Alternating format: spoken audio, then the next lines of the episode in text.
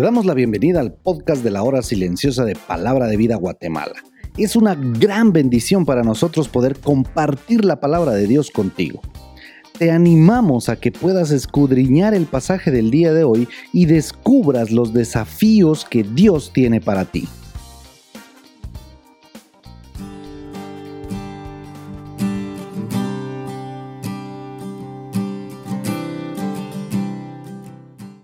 Muy buenos días, qué privilegio nuevamente encontrarme con ustedes en el comentario de la hora silenciosa. Nuestro pasaje para hoy es Éxodo capítulo 34 versículos 18 al 35. El versículo 18 vemos la fiesta de los panes sin levadura. La levadura era símbolo del pecado. Al ser desechada, Israel estaba en una pureza simbólica. Los versículos 19 al 26 encontramos la separación de Israel de otras naciones y la consagración a Jehová y dice, todo primer nacido mío es. Dios repitió la ley del primogénito y su dedicación a él, declaradas por primera vez en Éxodo 13, 11 al 13. Luego les dice, tres veces en el año se presentará todo varón tuyo delante de Jehová el Señor. Dios ordenó tres fiestas cada año, Pascua, Pentecostés y la fiesta de los tabernáculos. Dios prometió protección sobrenatural para los israelitas que cumplieran estas fiestas, diciéndoles, y ninguno codiciará tu tierra cuando subas para presentarte delante de Jehová tu Dios tres veces en el año. Qué fácil hubiera sido para las naciones vecinas tomar posesión de todas las tierras de Israel, cuando no quedaba nadie para protegerlas, sino solamente mujeres y niños. ¿No fue esta una demostración de las promesas cumplidas de Dios? También les dice, no ofrecerás cosa leudada junto con la sangre del sacrificio. La levadura es a menudo una imagen del pecado en la Biblia, por lo tanto, estaba prohibido incluir levadura en un sacrificio de sangre. También menciona, las primicias de los primeros frutos de tu tierra llevarás a la casa de Jehová tu Dios. Cuando Israel entró en Canaán, tenía la responsabilidad de hacer una ofrenda por las primicias a Dios, además de sus ofrendas regulares de las primicias. Darle a Dios lo primero y lo mejor lo honraba como el buen proveedor de todas las cosas. Los versículos 27 al 28, Moisés escribe las tablas de los diez mandamientos y el pasaje dice, y él estuvo ahí con Jehová cuarenta días y cuarenta noches, no comió pan ni bebió agua. Este fue un ayuno único y sobrenatural. Definitivamente es posible, aunque extraordinario, que alguien viva sin comer durante 40 días, pero por cualquier motivo es un milagro quedarse sin agua durante tanto tiempo.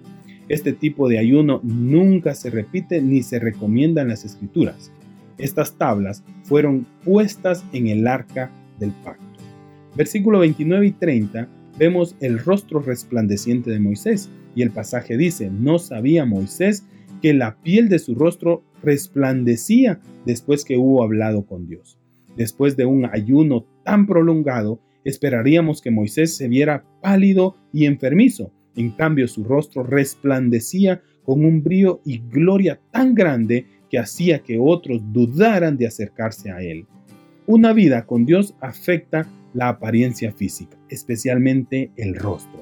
La paz, el gozo y el amor y la bondad de Dios deben ser evidencias en el rostro del que sigue a Jesús. Sin embargo, lo que experimentó Moisés parece más allá.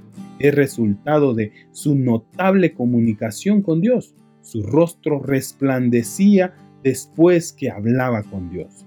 Moisés no sabía esto. No era consciente de la grandeza de su propio resplandor espiritual. Esto se debía a que era un hombre genuino y muy humilde.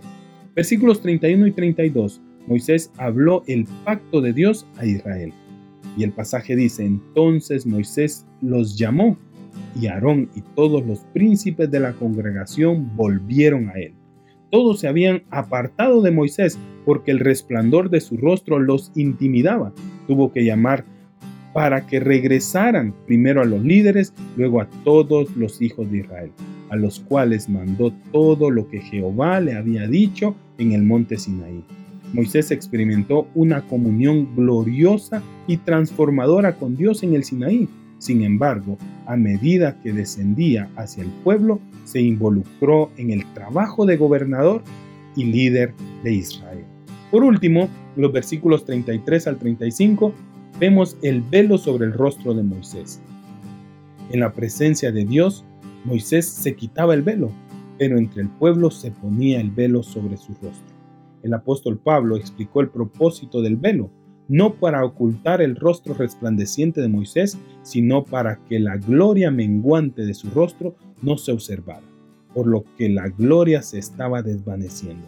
Según de Corintios capítulo 3 versículo 13 dice, y no como Moisés que ponía un velo sobre su rostro para que los hijos de Israel no fijaran la vista en el fin de aquello que había de ser abolido.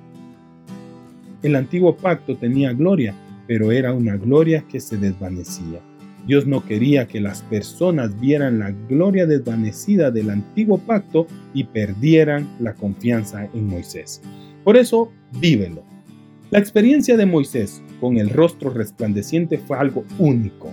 Sin embargo, en nuestro tiempo, tú puedes reflejar a Cristo al tener plena comunión con Él a través del estudio bíblico, oración y servicio cristiano. Y que las personas que te rodean puedan verte diferente porque inspiras paz, gozo, amor y verdad.